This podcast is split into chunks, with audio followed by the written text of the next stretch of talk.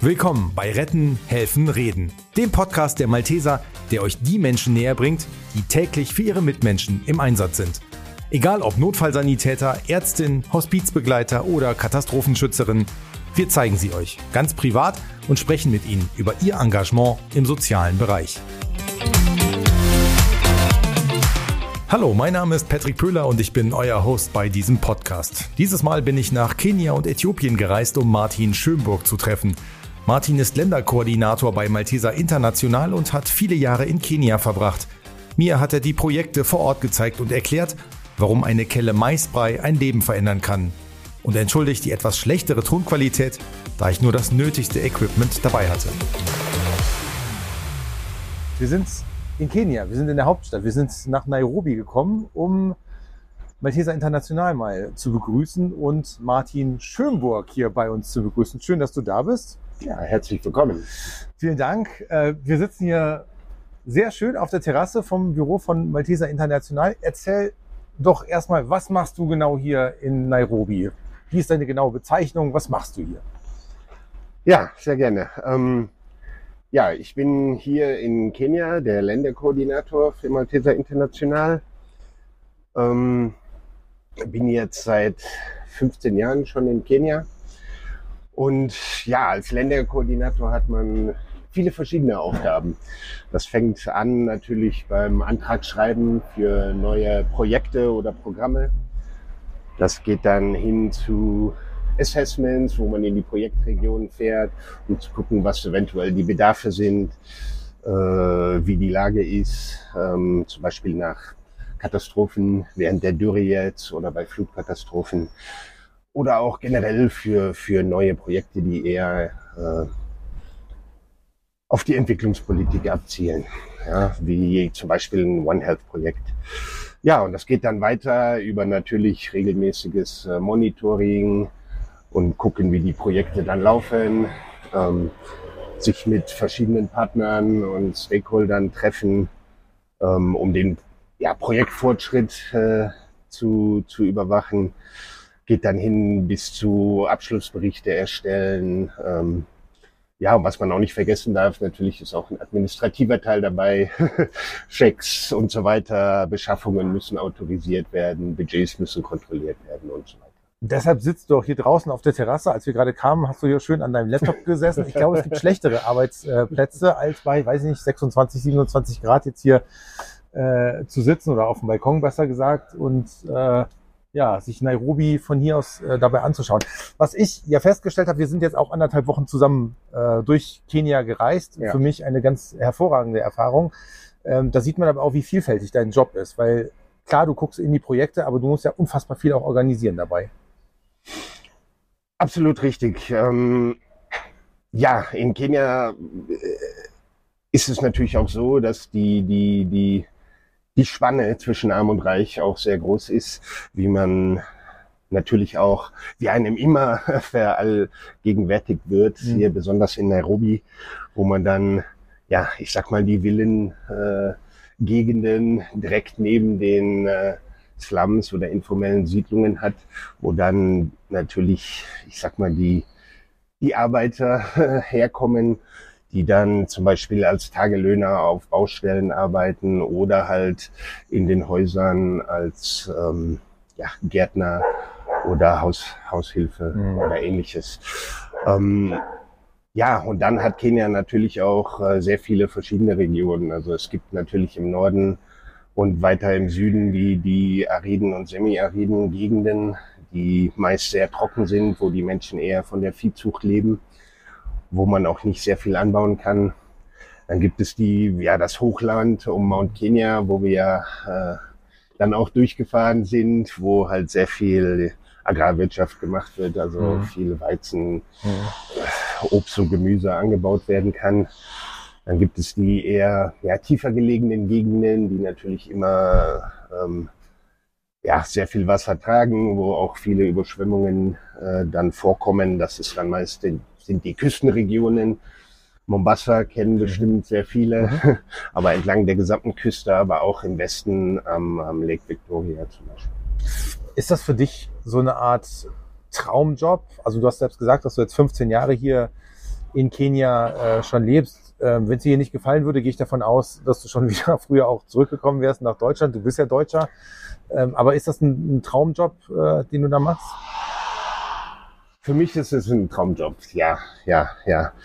Ähm, ich bin nach meinem Zivildienst zu den Maltesern gekommen und hatte eigentlich nicht vor, sehr viel zu reisen und ins Ausland zu gehen. Aber ich bin irgendwie hängen geblieben. Das liegt natürlich zum einen auch an Maltesern, die in der Art auch, ja, ich sag mal, eine zweite Familie sind. Ähm, aber auch daran, dass man natürlich in so einem Job auch sieht, äh, was man macht, was man geschafft hat. Und was noch wichtiger ist, ist, dass man auch wirklich Menschen helfen kann ja. und wirklich einen Unterschied macht, auch darin den Menschen ja ein würdevolles äh, Dasein zu ermöglichen, die vielleicht äh, äh, in einer prekären Situation sind oder in einer Notlage mhm. und äh, auf fremde Hilfe angewiesen sind. Wir sind mit dir ja jetzt zehn Tage quasi durch Kenia gereist, sind viel im Norden unterwegs gewesen, haben viele Probleme von den Menschen äh, gesehen.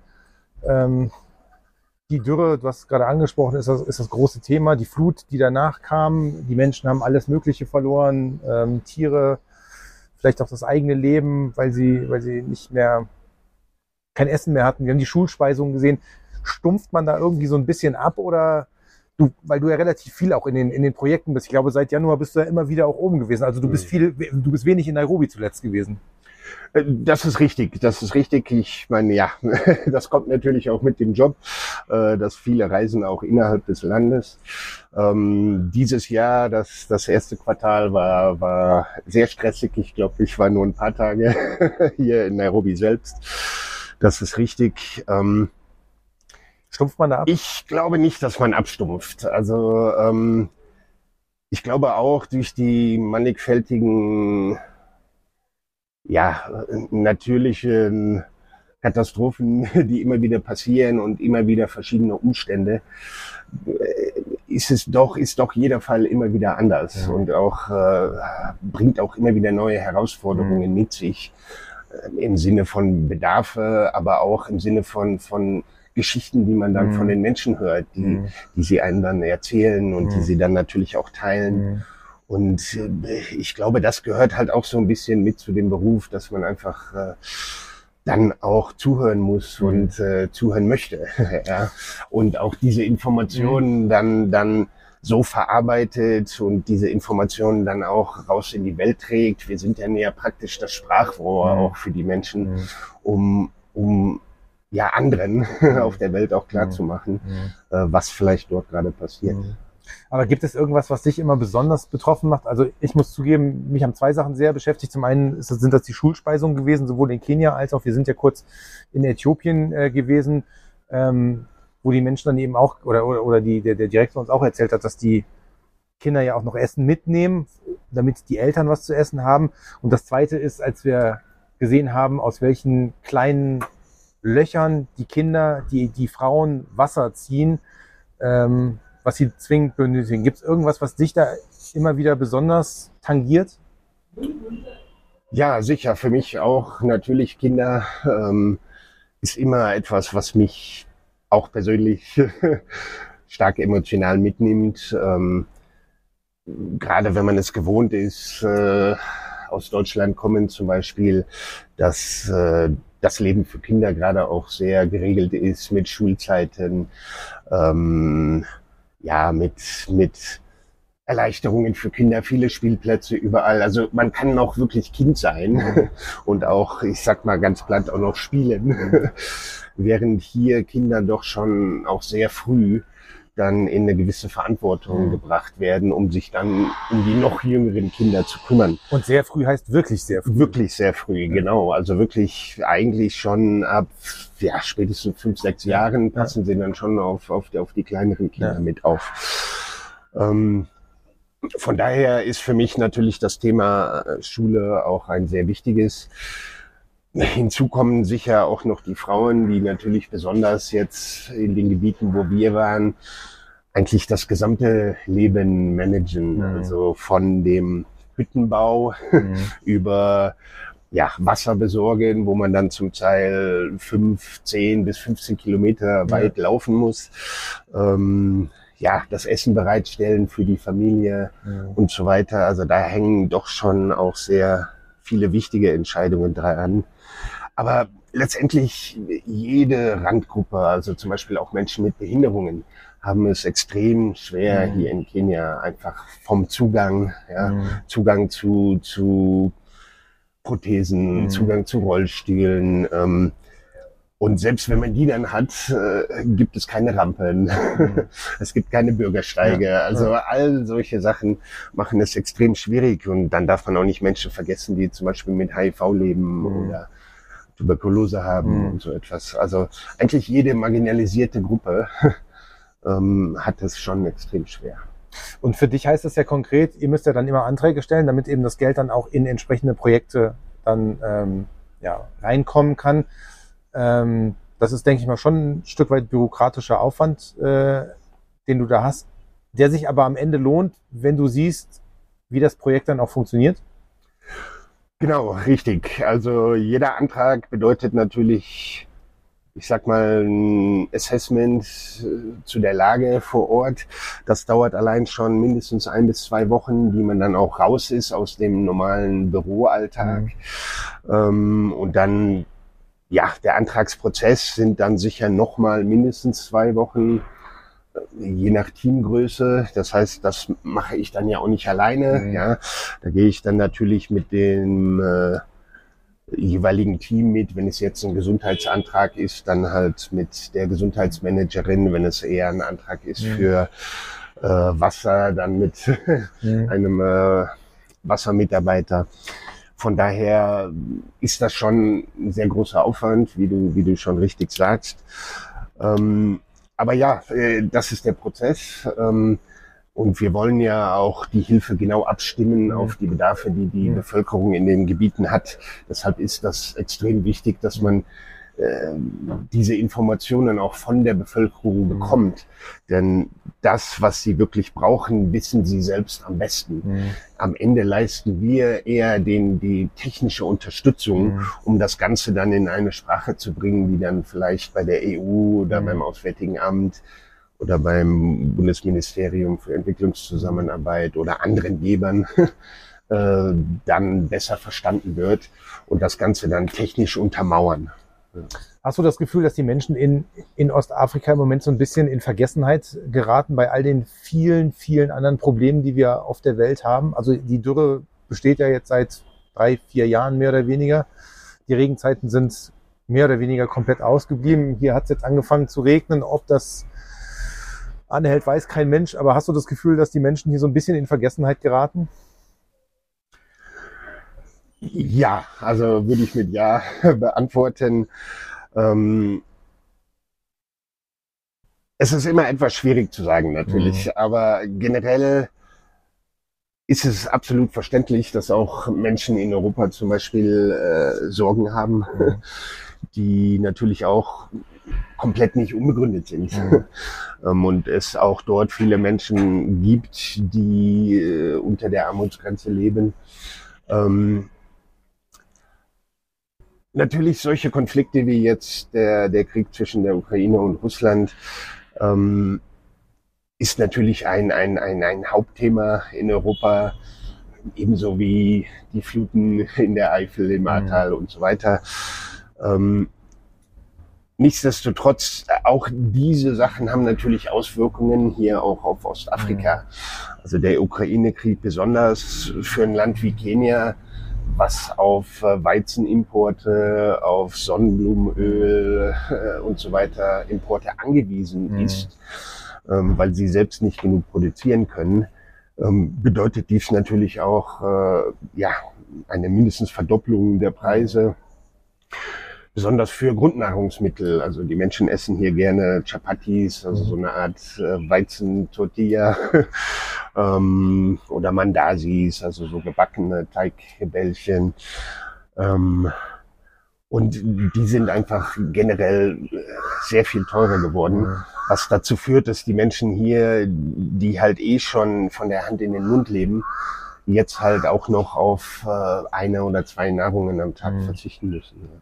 Für mich ist das äh, ein großer Perspektivwechsel, den ich äh, so für mich erlebt habe. Ähm, klar, man hörte das immer so in den Nachrichten oder, oder hat es irgendwie mitbekommen, aber das nochmal selber zu erleben und wirklich, ja, man kriegt halt aus erster Hand sozusagen mit, dass da verschwinden, finde ich, die Probleme, die man selber so ein bisschen hat oder die vielleicht auch in Europa herrschen, weil hier wirklich die Existenz von ganz vielen Menschen einfach immens bedroht ist. Genau, richtig. Äh, ja, das ist natürlich das, was einen dann auch emotional immer wieder mitnimmt. Ja. Äh, einfach, ja, weil man natürlicherweise dann auch Vergleiche zieht. Natürlich, äh, gerade wenn man aus einem anderen Land kommt ähm, und dann immer wieder sieht, dass Menschen hier wirklich von Tag zu Tag leben. Mhm. Ähm, und selbst kleine Schocks, ähm, da reicht es ja schon, wenn jemand aus dem, aus der Familie oder dem Familienclan krank wird oder ins Krankenhaus muss. Mhm. Alleine diese Rechnung schon zu bezahlen in einem Land, wo es zwar eine Versicherung gibt, aber viele Menschen Mhm. sich selbst die Basisversicherung nicht leisten können Mhm. und die natürlich längst nicht alles abdeckt, ähm, dann dazu führt, dass der gesamte Clan zusammenstecken muss, um diese Kosten zu tragen, die dann wieder dazu führen, äh, dass Mhm. alles Ersparte dann schon wieder äh, hinfällig geworden ist.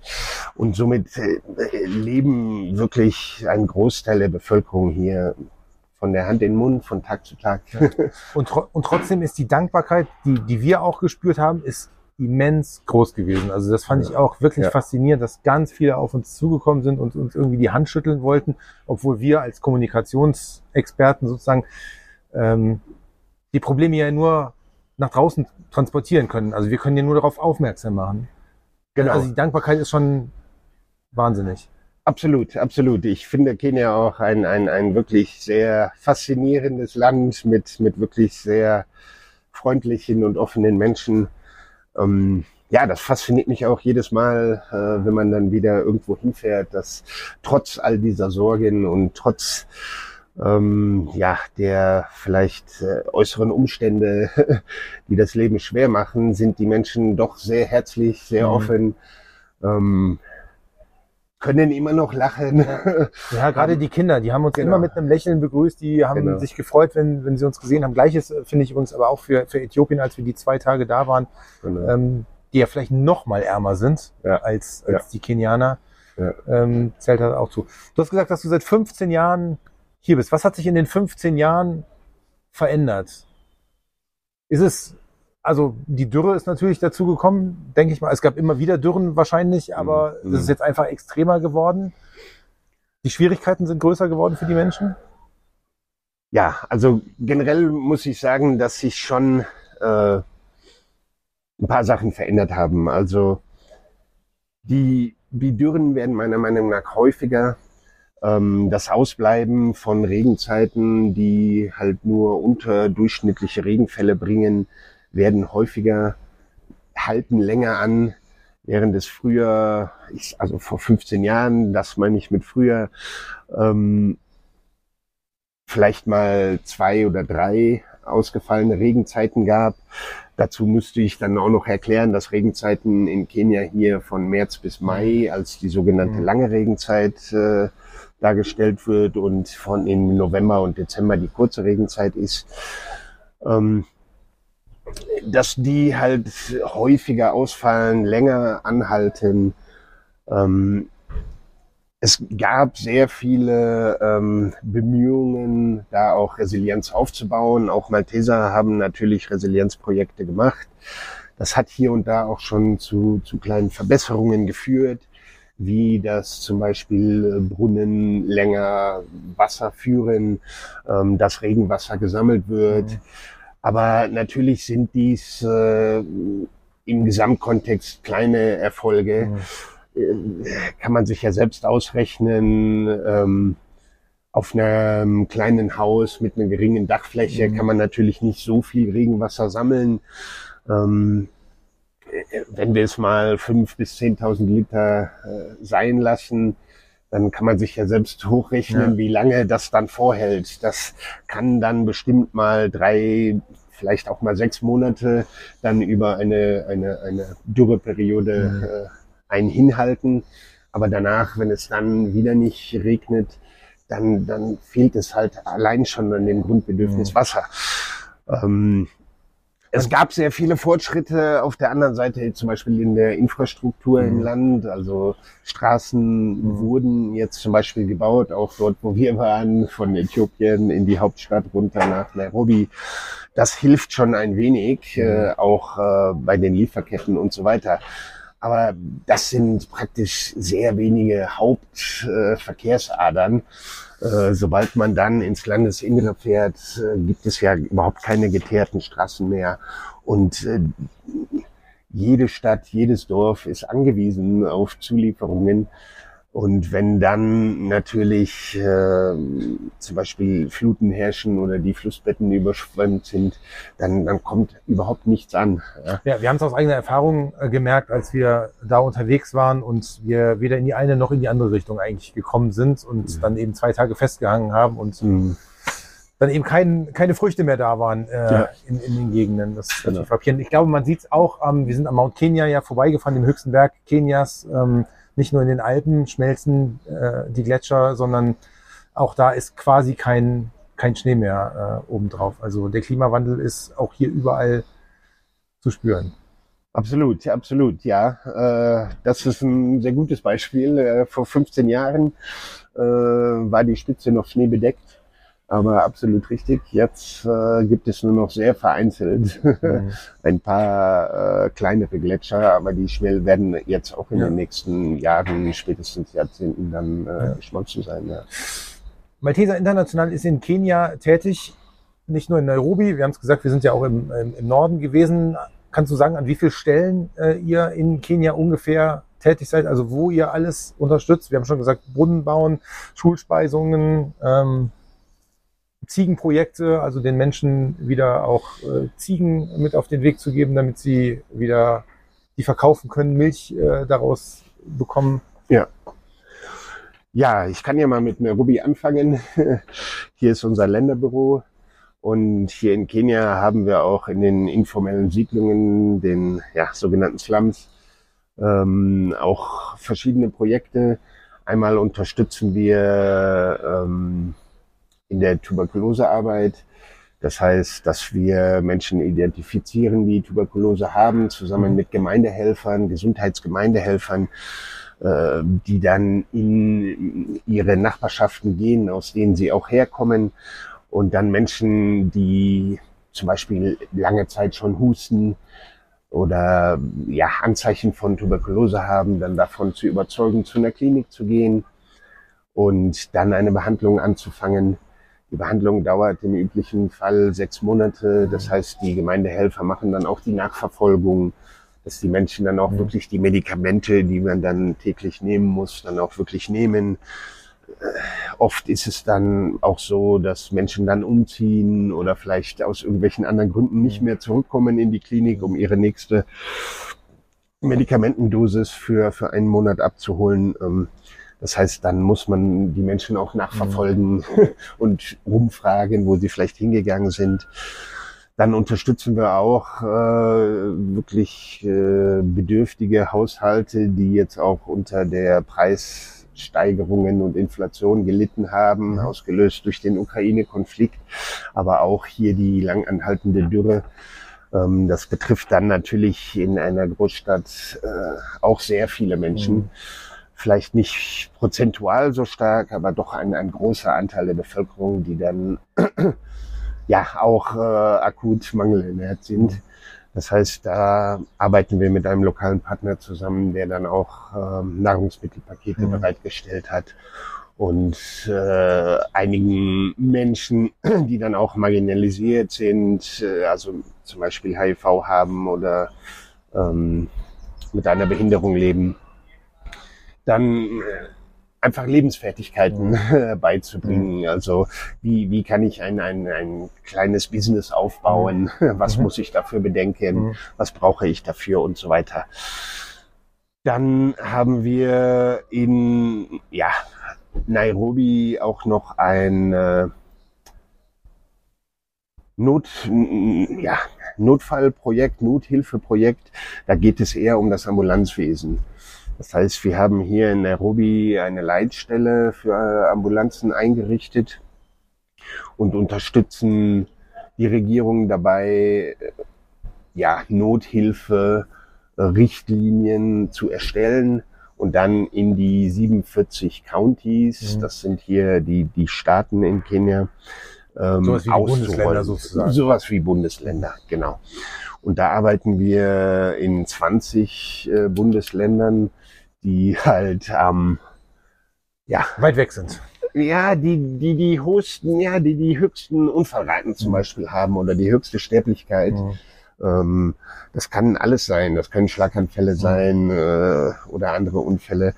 Äh, das haben wir zusammen mit dem Gesundheitsministerium, haben wir da eine Liste erstellt und mhm. uns auf 20 äh, ja, Counties geeinigt, äh, die wir dann dabei unterstützen, eigene Notfallpläne zu erstellen. Das heißt, wir bringen dann das Gesundheitsministerium, die Feuerwehr, Polizei und so weiter zusammen, mhm. um dann für die alltäglichen Notfälle halt besser gewappnet mhm. zu sein. Ähm, das heißt, alleine da kommt man schon äh, weit rum in Kenia. Dann unterstützen wir unter diesem Projekt auch eine staatliche Universität mhm. Ähm, und haben dort ein sogenanntes Skills Lab eingerichtet in äh, Masinde Moliero University. Das ist im Westen in der Nähe von Kisumu. Mhm. Und äh, dort haben dann die Studenten die Möglichkeit an Trainingspuppen, mhm, okay. Mannequins und so mhm. weiter dann auch ihre ihr theoretisches Wissen auch in der Praxis schon mal zu schulen, ja, was vorher halt auch nicht möglich war. Und das ist halt auch gerade in dem Notfallsektor sehr wichtig, halt Abläufe einfach äh, zu systematisieren, also dass man wirklich darauf reagieren kann, wenn, wenn jemand zum Beispiel einen Schlaganfall hatte, äh, und man nicht erst äh, irgendwie ein, ein, ein Trainingshandbuch aufmachen muss. Ja. Ähm, ja, dann äh, arbeiten wir natürlich jetzt während der Dürre ähm, auch in Turkana und in Masabit. Äh, in Masabit mit Pasida, einer lokalen NGO. Ganz im Norden, wo wir jetzt auch gewesen sind. Genau, Genau, und in Turkana zusammen mit der Diözese von Lodwa. Die haben in Kakuma an dem ja, bekannten Flüchtlingscamp ein äh, Missionskrankenhaus. Und auch dort arbeiten wir mit ihnen zusammen. Da kommen Flüchtlinge aus dem Südsudan. Ja, kommen hauptsächlich aus dem Südsudan, genau auch noch aus anderen Ländern, Kongo, aber hauptsächlich, ich glaube, zu 85 Prozent aus Südsudan. Genau. Ähm, ja, da arbeiten wir mit der Diözese und dem Missionskrankenhaus daran, halt auch mangelernährten Kindern und schwangeren Frauen und anderen äh, Menschen äh, ja, Nahrungsmittelpakete zu mhm. geben, äh, angereichertes Mehl, äh, so dass sie dann auch ja, die Mangelernährung bekämpfen können mhm. und behandelt bekommen. Zusammen mit Pasida in Masabit, da ist die Hilfe etwas weiter gefasst. Dort machen wir schon die angesprochenen Schulspeisungen, die du ja erwähnt hattest. Ähm, wir geben den Menschen Nahrungsmittelpakete bestehend aus äh, Mehl, Öl, angereicherte Mehl, Bohnen, Mais, mhm. Öl und Salz und natürlich Wasser. Mhm. Auch immer sehr wichtig. Ähm, wir geben den Menschen diese Nahrungsmittelpakete in Gegenden, wo es zum Beispiel keine Märkte gibt. Also mhm. wenn die Menschen sich nicht ihr, ihr, ihre eigenen Nahrungsmittel einfach beschaffen können. Was der unterschiedlich ist vom, vom Norden, finde ich, wenn man nämlich dann, so wie wir es gemacht haben, runterzufahren, dann gibt es ab einer bestimmten Stelle ganz viele Märkte, wo man genau. quasi alles bekommt und da oben gibt es das einfach nicht. Gibt es das einfach nicht. Es gibt keine großen Städte, keine großen ja. Handelspunkte und so weiter. Das heißt, dort, wo es möglich ist, also wo man Marktzugang hat, dort machen wir Bargeldtransfer, weil das natürlich dann den Menschen nochmal andere Optionen mhm. gibt. Weil, ja, die Bedarfe sind ja mannigfaltig. Manchmal mhm. sind es ja vielleicht nicht die Nahrungsmittel, vielleicht sind es auch äh, Schulausgaben, Mhm. ja, wie, die Schuluniform, wie ähm, Schulbücher, Stifte, ganz Schul- banale Sachen. Die Schuluniformen sind mir gestern zum Verhängnis geworden. Ich habe in einer äh, Schule, wo wir waren, äh, habe ich mit den Jungs Fußball gespielt. Die hatten natürlich alle das Gleiche an. Ja. Und ich wusste nicht, wer in meiner Mannschaft ist und wer in der gegnerischen Mannschaft ist. Ja. Das war sehr lustig. Sind alle ein Team, ne? Und Alle- alle, rennen den Ball hinterher. Alle ein Team, genau. Ich war froh, die Badelatschen sahen ein bisschen anders aus. Da konnte ich mich dann orientieren. Ja, aber ich habe schon gesehen, einige, einige Kinder haben dir auch Konkurrenz gemacht. Ja, ja, Ball, absolut. Die, die, also das ist ja eh das, das Faszinierende, finde ich. Ich hatte meine Turnschuhe an und die laufen alle mit den Badeschlappen da über diesen steinigen, holprigen Ja. Untergrund. Und wenn der Schlappen ausfällt, dann laufen die trotzdem einfach weiter und äh, Ja. spielen dann ja trotzdem. Genau. Also das war schon sehr faszinierend. Ähm, du hast eben gesagt, dass du ja hängen geblieben bist, ähm, dass zum einen die Malteser natürlich deine äh, zweite Familie geworden sind und du deshalb hängen geblieben bist, aber auch wegen der ersten Familie, gehe ich mal von aus, ähm, weil du eine Kenianerin auch als Frau hast. Ähm, Genau, genau. Ist das was ganz Besonderes oder musst du dich da erstmal auch äh, rein denken, äh, weil also du hast so ein bisschen auf der Reise ja auch schon erzählt mit deinen Schwiegereltern und so, das ist ja schon ein ganz anderes Leben als früher in Deutschland einfach. Absolut, absolut. Äh, nichtsdestotrotz, ja, mein Vater war schon beim Auswärtigen Amt. Ich bin schon früher als Kind viel gereist und Mhm. habe viele verschiedene Kulturen und Menschen gesehen. Von daher muss ich ganz ehrlich sagen, sehe ich das gar nicht mehr so. Mhm. Also Menschen sind immer Menschen und es gibt immer solche und solche.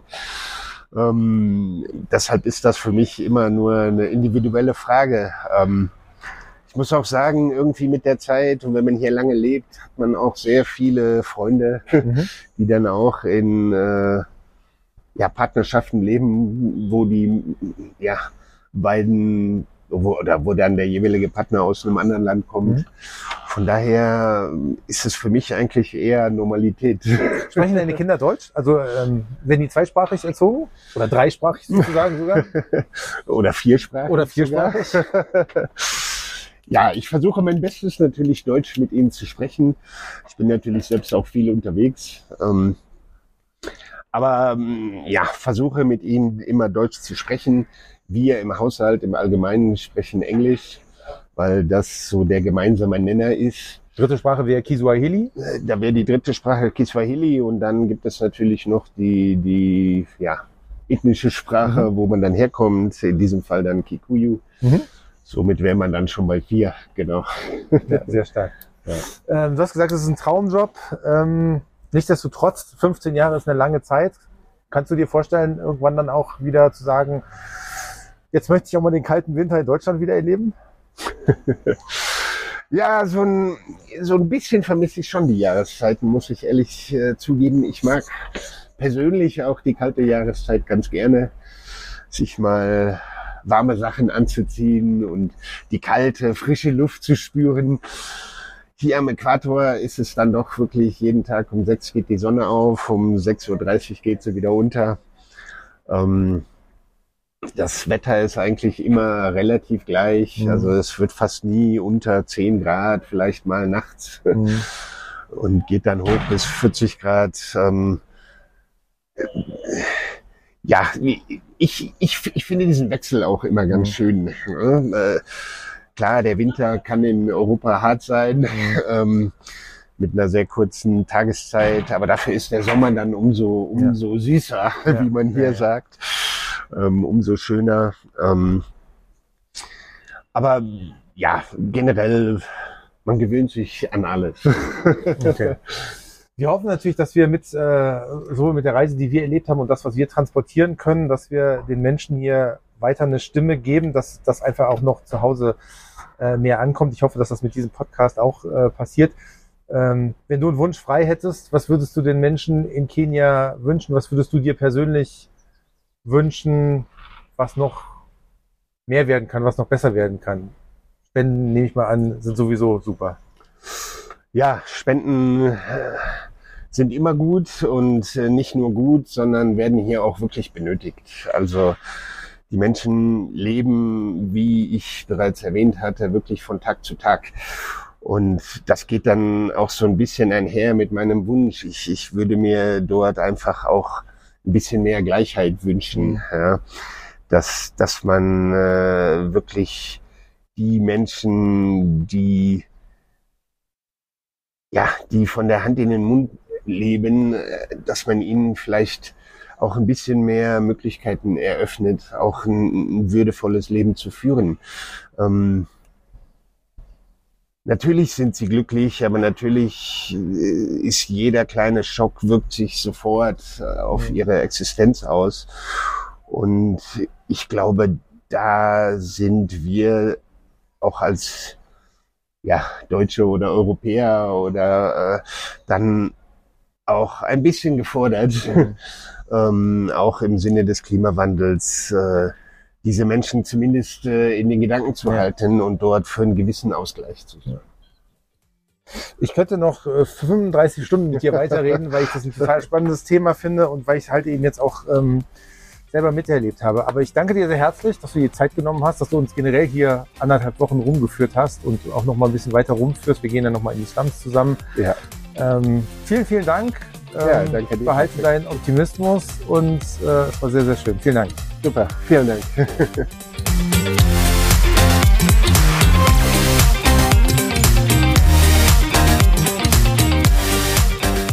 Schön, dass ihr bei unserem Podcast Retten, Helfen, Reden mit dabei gewesen seid. Ihr findet uns ab jetzt regelmäßig, mindestens einmal im Monat, überall da, wo es Podcasts gibt. Bis bald.